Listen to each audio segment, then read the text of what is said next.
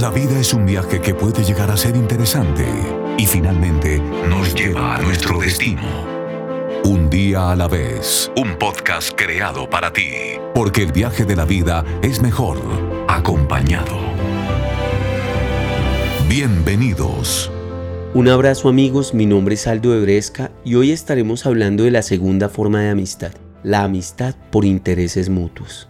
Se dice que esta amistad está sobre la base de objetivos personales como el estudio, la profesión o hacer negocios. Todos esos logros los persigue cualquier ser humano y al buscarlos alcanzar termina convocado en lugares determinados, sean universidades, sean sitios de comercio.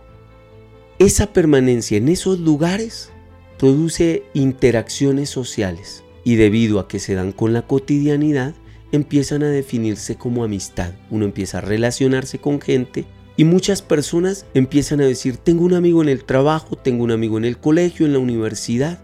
Y yo quiero que hoy comprendamos que este tipo de amistad, en donde los intereses personales nos agruparon, y en la mayoría de los casos, esos intereses son superiores a esas amistades que surgieron en esos escenarios. Por eso es tan natural la rivalidad en el trabajo, en el colegio e igualmente en la vida de negocios, ya que las personas están en la persecución de sus objetivos y desarrollar vínculos de amistad es solo un efecto secundario resultado de dirigirse hacia lo que cada uno de ellos quiere lograr en su vida.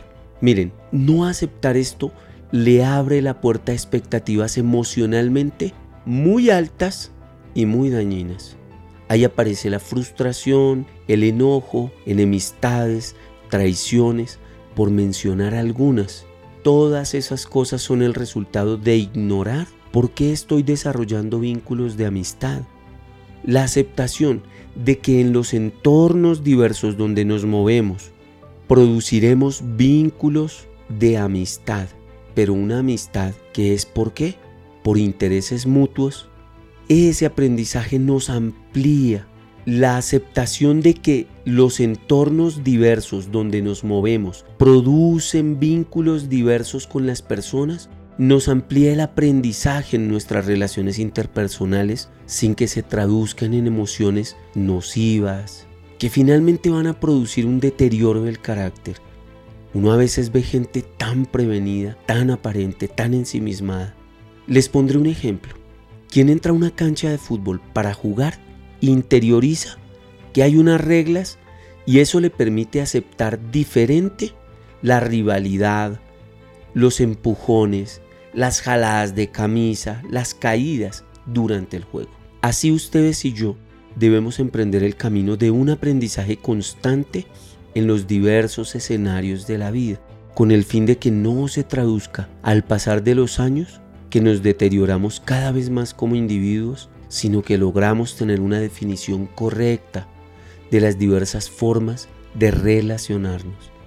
¿Saben algo amigos? La pandemia nos deja una gran lección y todos la tuvimos que aprender. Esa lección es que somos seres sociales.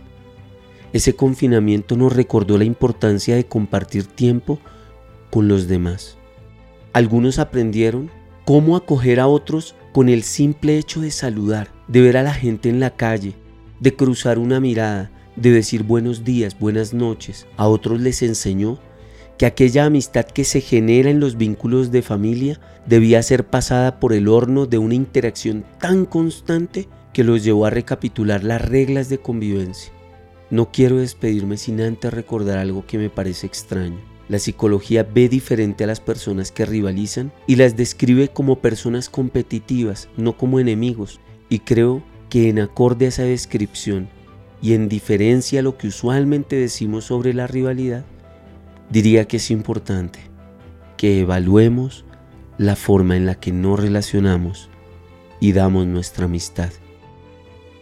Amigos, espero que sea de gran ayuda para ustedes porque todos nos movemos en diferentes escenarios en el viaje de la vida. Recuerden que este viaje es mejor acompañados, un día a la vez. La vida solo se vive de verdad cuando la hacemos nuestra. Cuando nos descubrimos, confiamos, nos equivocamos y volvemos a empezar. Un día a la vez.